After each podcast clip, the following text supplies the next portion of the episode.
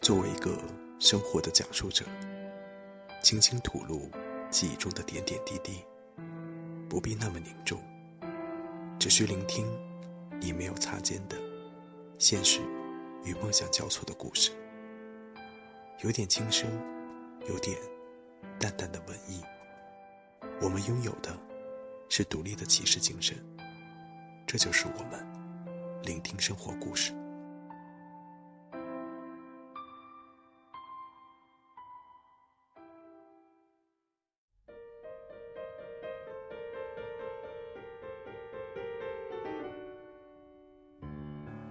聆听们，又是这个时间了，让我们清凉一下，深海诱惑。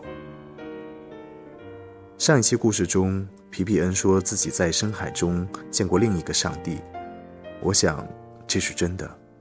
只要你明白什么是诱惑，我们在生活中总是提醒自己要冷静，不要迷失。但这真的做得到吗？只是徒劳吧。在起点，你认为的未来一定不会实现，因为一定会变。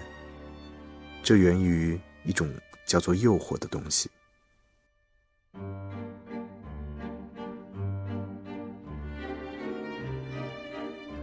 奥黛丽知道自己的心上人可能随时会死去。虽然皮皮恩比其他自由潜水家都要优秀，但也会有犯错的时候。那会怎么样？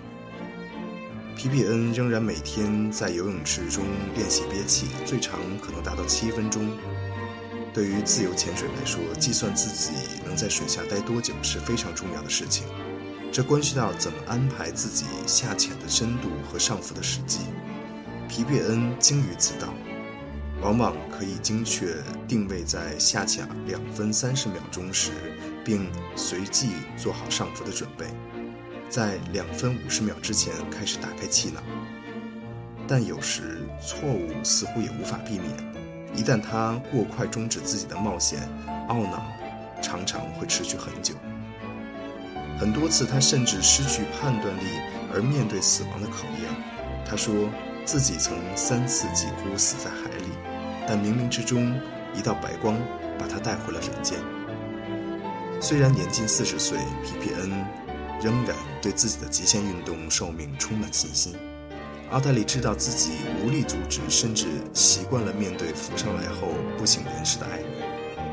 他已经能够熟练地解开他的潜水服，然后进行快速的人工呼吸，同时会不断地对他喊着：“皮皮恩，呼吸，呼吸。”他等待和祈祷之余，常常会困惑为什么男人如此热衷于赌命。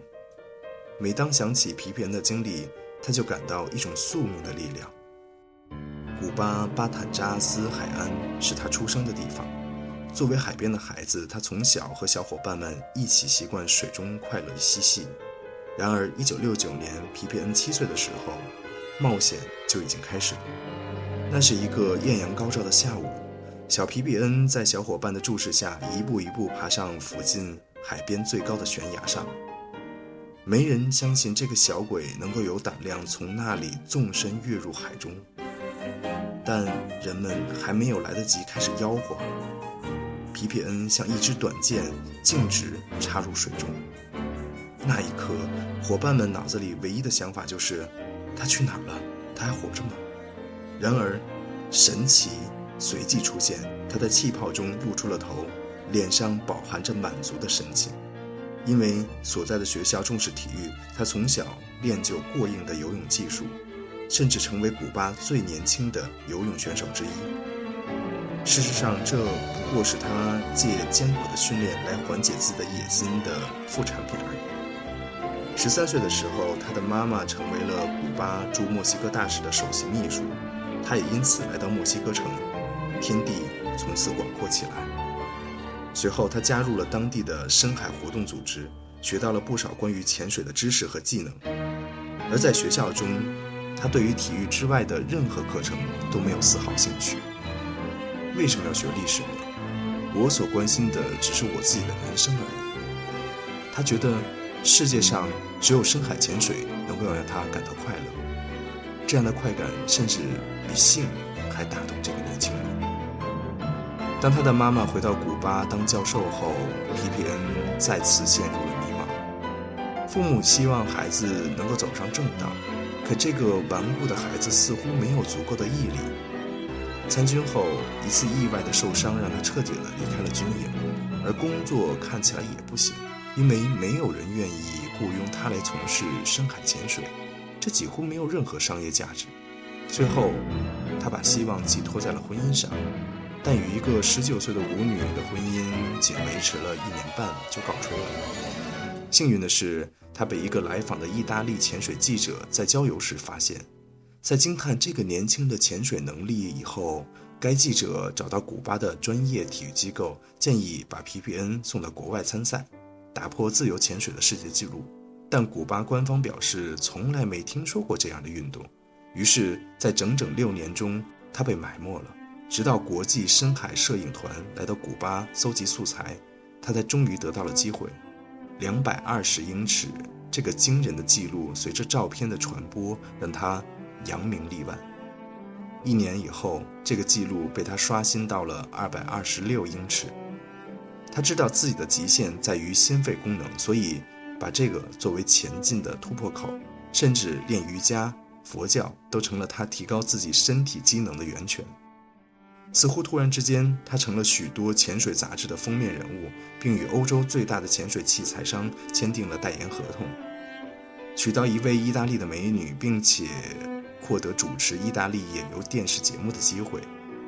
一九九一年，他创造了惊人的三百七十七英尺的世界自由潜水记录，并在整个欧洲现场直播。于是，瞬间他成为家喻户晓的人物。随后，名利滚滚而来，离婚也似乎理所当然。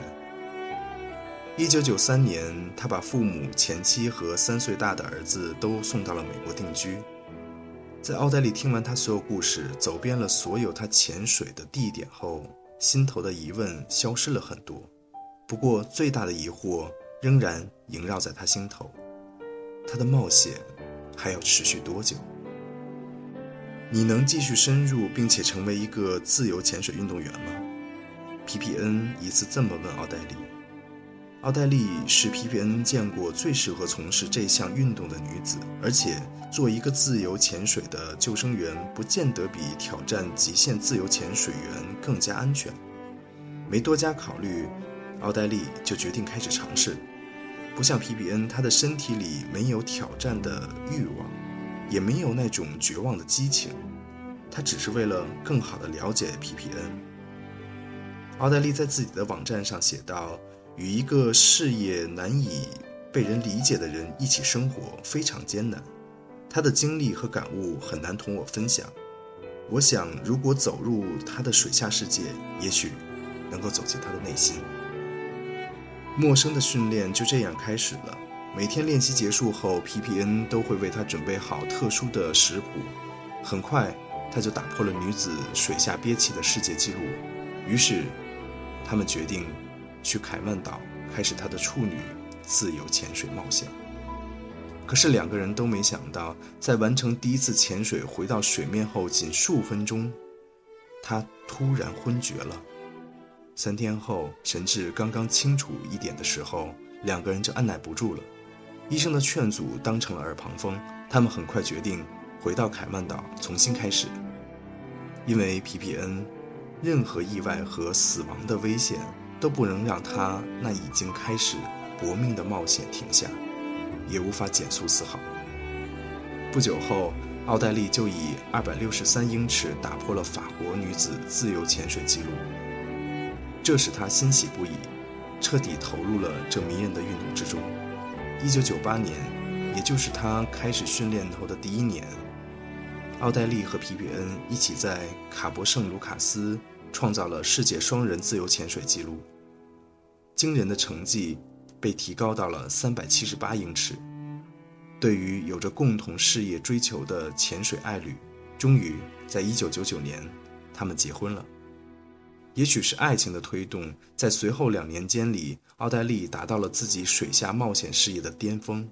在屡次经历死亡的考验后，她在二零零零年和二零零一年，先后以四百一十二点五英尺和四百二十七英尺的成绩，两次刷新世界女子潜水纪录，令不少男子的自由潜水家都汗颜。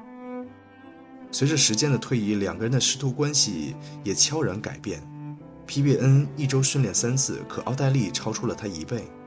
皮皮恩当时可以忍受极限心跳是一百六十次，而奥黛丽居然达到了两百次。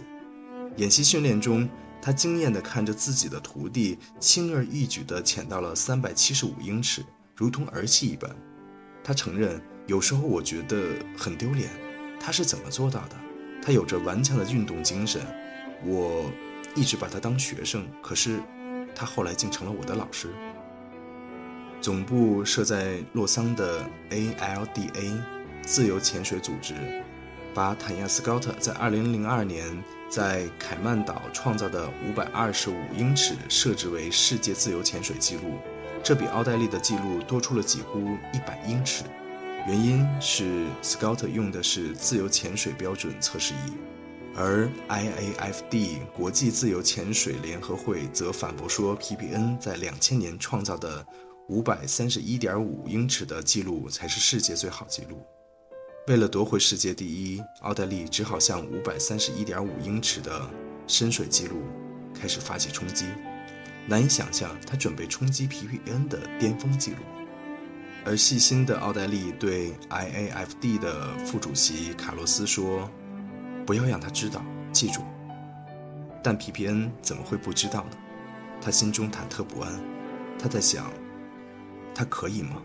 他真的准备好赌命的准备了吗？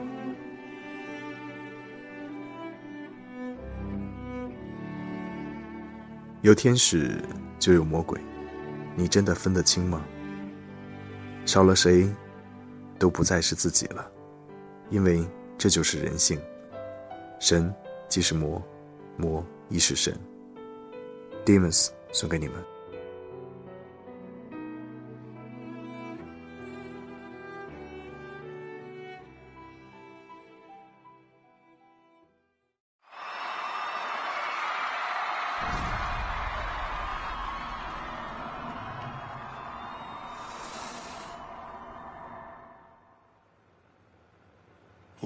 The days are cold and the cards all fold and the saints we see are all made